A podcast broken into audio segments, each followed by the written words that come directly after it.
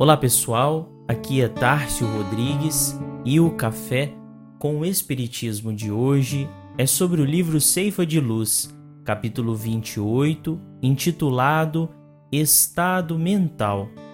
psicografia de Francisco Cândido Xavier, onde Emmanuel nos diz: A carga de condições menos felizes que trazemos de vidas passadas pode comumente acarretar-nos difíceis provações e privações, de caráter negativo quando de nossa permanência na Terra.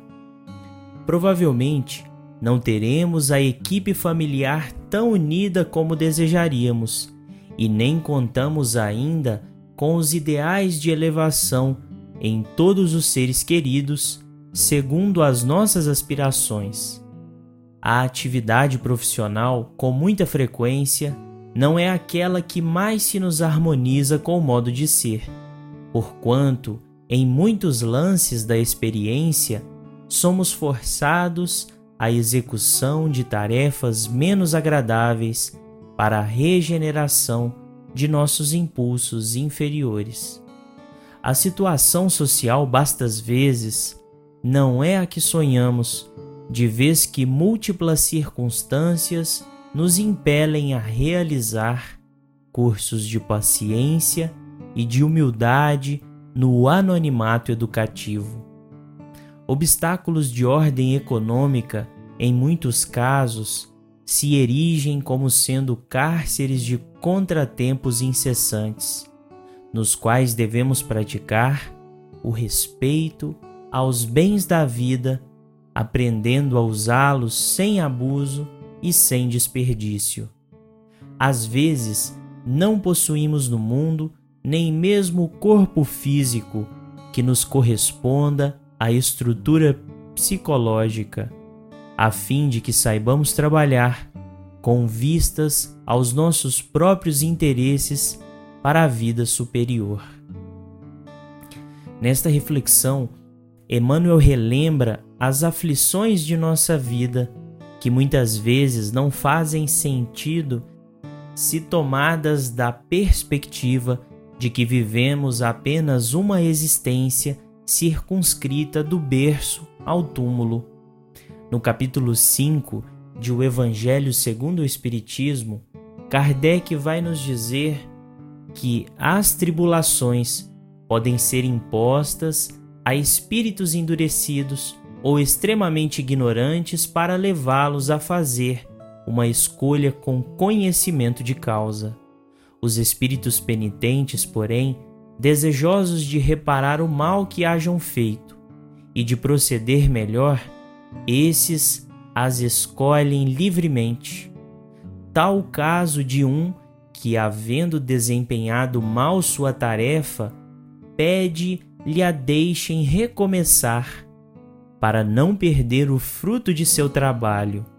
As tribulações, portanto, são ao mesmo tempo expiações do passado, que recebe nelas o merecido castigo, e provas com relação ao futuro,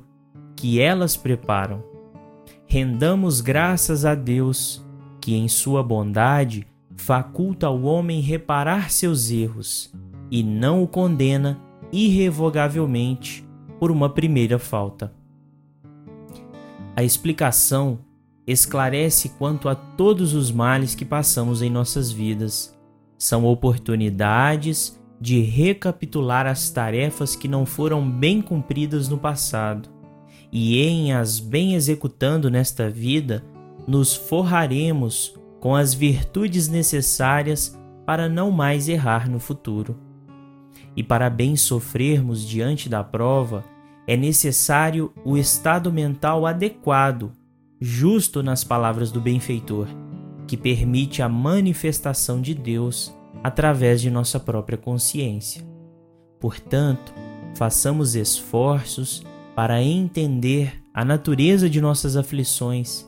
classificá-las de acordo com o gênero de provas dos quais necessitamos pelas nossas próprias deficiências morais e nos renovemos mentalmente para encontrar em cada situação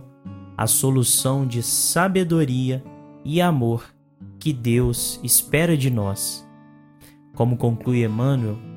indiscutivelmente, nem sempre conseguimos eleger as ocorrências que nos favoreçam os melhores desejos,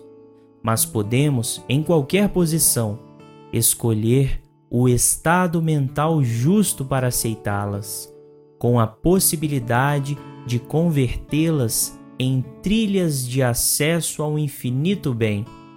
E depois de aceitá-las construtivamente, verificamos que a bondade de Deus nos concede a bênção do trabalho, na qual ser-nos-á possível ajudar-nos para que o céu nos ajude, abreviando qualquer período de prova, renovando o campo íntimo, sublimando a existência e acendendo a luz inapagável do Espírito em nosso próprio destino para a edificação do futuro melhor. Fiquem com Deus e até o próximo episódio do Café com o Espiritismo.